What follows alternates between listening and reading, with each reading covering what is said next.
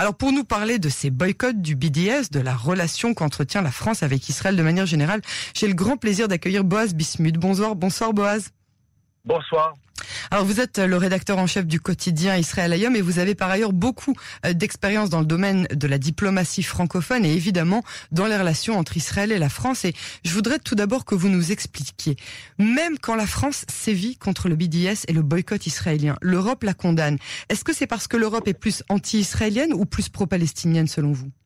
Ah, D'abord, euh, quand vous avez présenté un petit peu euh, les faits, vous avez parlé du fait que euh, certains disent, euh, surtout à la euh, Cour des droits de l'homme, Cour européenne des droits de l'homme, comme quoi le boycott est légitime. Alors moi, je dirais que bien sûr, le boycott est légitime, d'autant plus quand il est c'est un boycott contre Israël, parce qu'imaginons maintenant que ce serait le contraire. Imaginons maintenant qu'on dit que acheter des produits, je ne sais pas, de, tel ou tel État arabe, c'est légitimiser les crimes commis par Gaza, c'est approuver la politique de, de, Hamas ou menée par l'autorité du Hamas. Imaginez le, le choc qu'on aurait eu dans cette même cour. Donc c'est pas seulement le boycott, le boycott est légitime lorsqu'on parle bien sûr d'Israël et on le voit encore et encore une fois.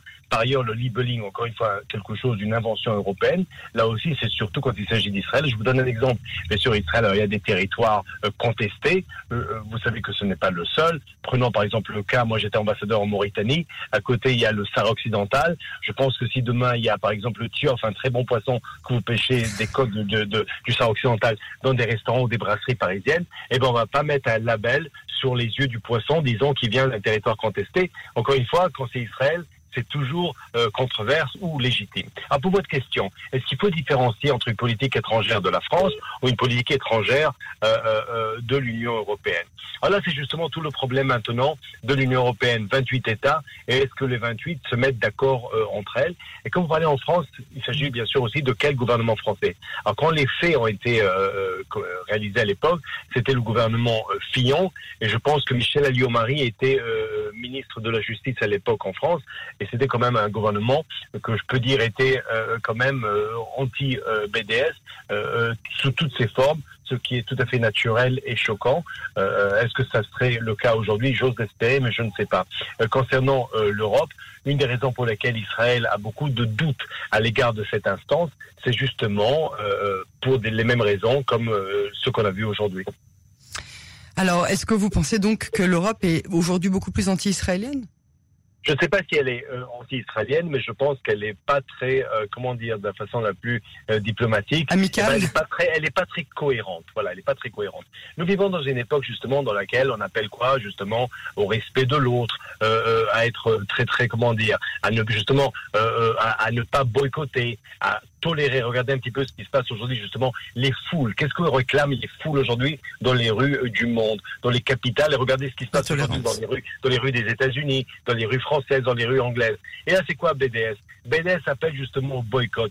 Tout le contraire de du, du, respect d'autrui. Maintenant, ça, c'est une interprétation. BDS a décidé qu'Israël était un État euh, criminel, un État terroriste. Nous, on peut dire exactement le contraire, et croyez-moi, comme celui, comme quelqu'un qui vit en Israël, on le voit, c'est-à-dire, euh, c'est un pays, je dirais, c'est peut-être un des pays qui souffre le plus du terrorisme depuis le jour de sa création. Donc, cette, ce BDS est la chose la plus hypocrite qui puisse exister. Et surtout, n'oubliez pas que BDS, les gens, peut-être les auditeurs savent pas, mais BDS aussi, le problème de BDS, c'est pas seulement le boycott des produits israéliens, c'est tout l'idée même de l'État d'Israël qui est remise en question, parce que pour BDS, c'est quoi? Nous, moi maintenant, je suis sur une terre qui n'est même pas la mienne, puisqu'elle a été volée.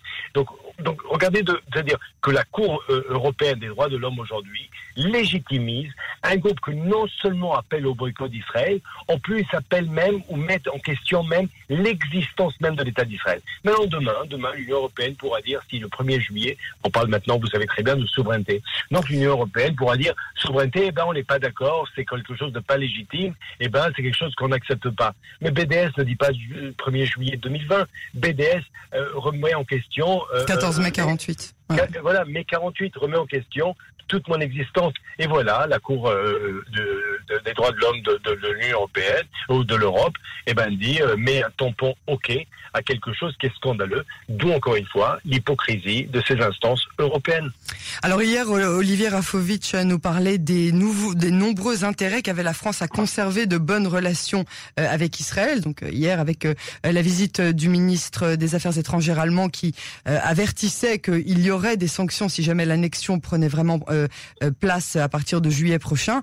Olivier Rafovich nous disait la France et le reste de l'Europe, mais particulièrement la France, a pas mal d'intérêt, au contraire, à rester en bon terme avec euh, avec Israël. Est-ce que vous pensez euh, que euh, effectivement, ce serait risqué pour l'Europe aujourd'hui de, de se mettre Israël à dos?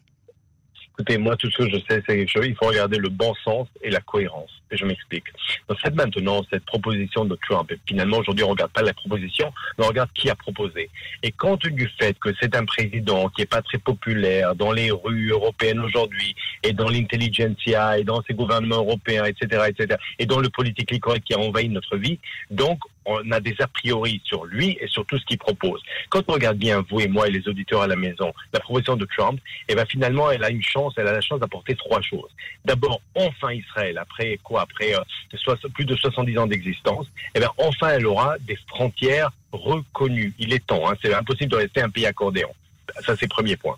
Deuxième point, depuis 2009, depuis Kerry, depuis l'administration Obama, on parle pas on parlait pas de paix au Moyen-Orient. Et là, finalement, c'est une proposition dans laquelle revenons, la Judée-Samarie, la Cisjordanie, appelez-le comme vous voulez, comme vous voulez, 70% pour les Palestiniens, 30% pour les Juifs. Et en plus, chaque population, c'est un maximum de terrain à chaque côté, avec minimum de population. Avec deux États aussi à l'instant, je ne suis même pas arrivé là.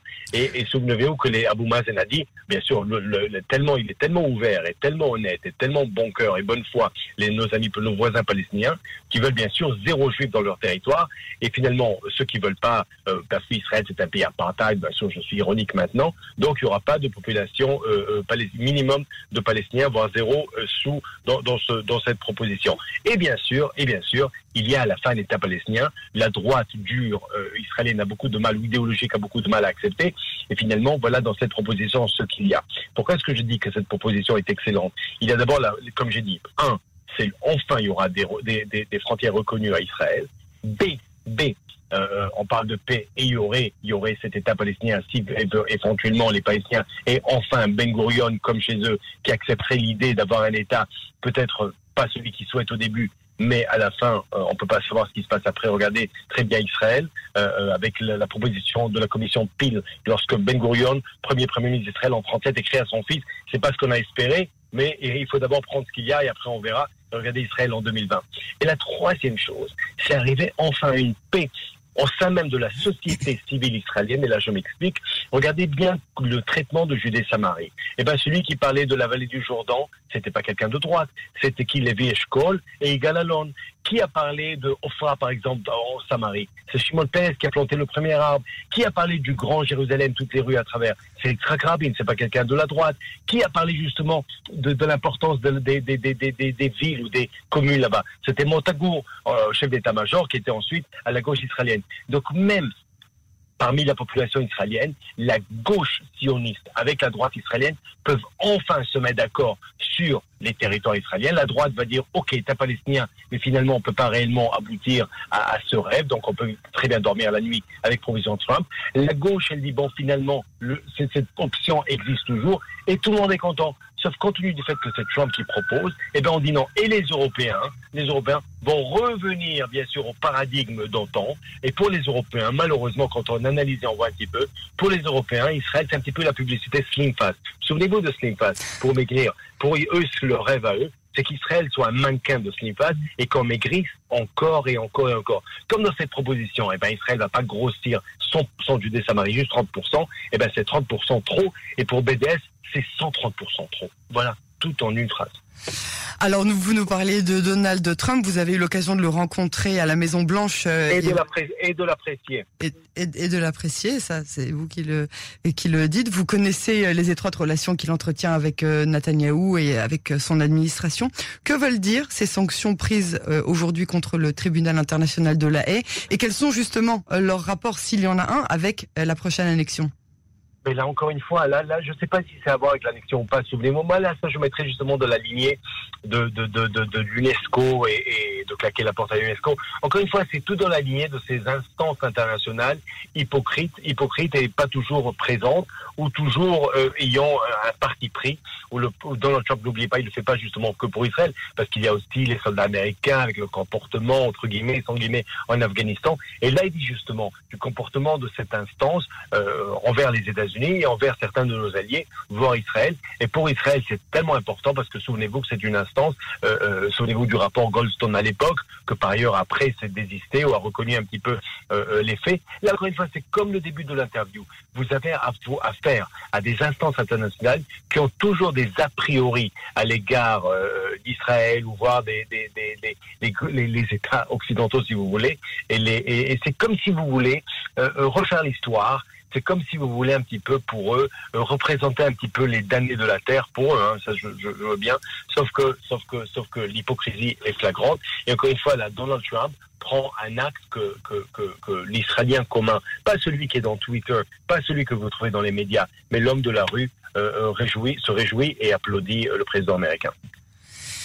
Boss Bismuth, merci beaucoup pour votre analyse et à très très bientôt sur les ondes de Cannes. Merci à vous de m'avoir invité. Bye bye. Au revoir.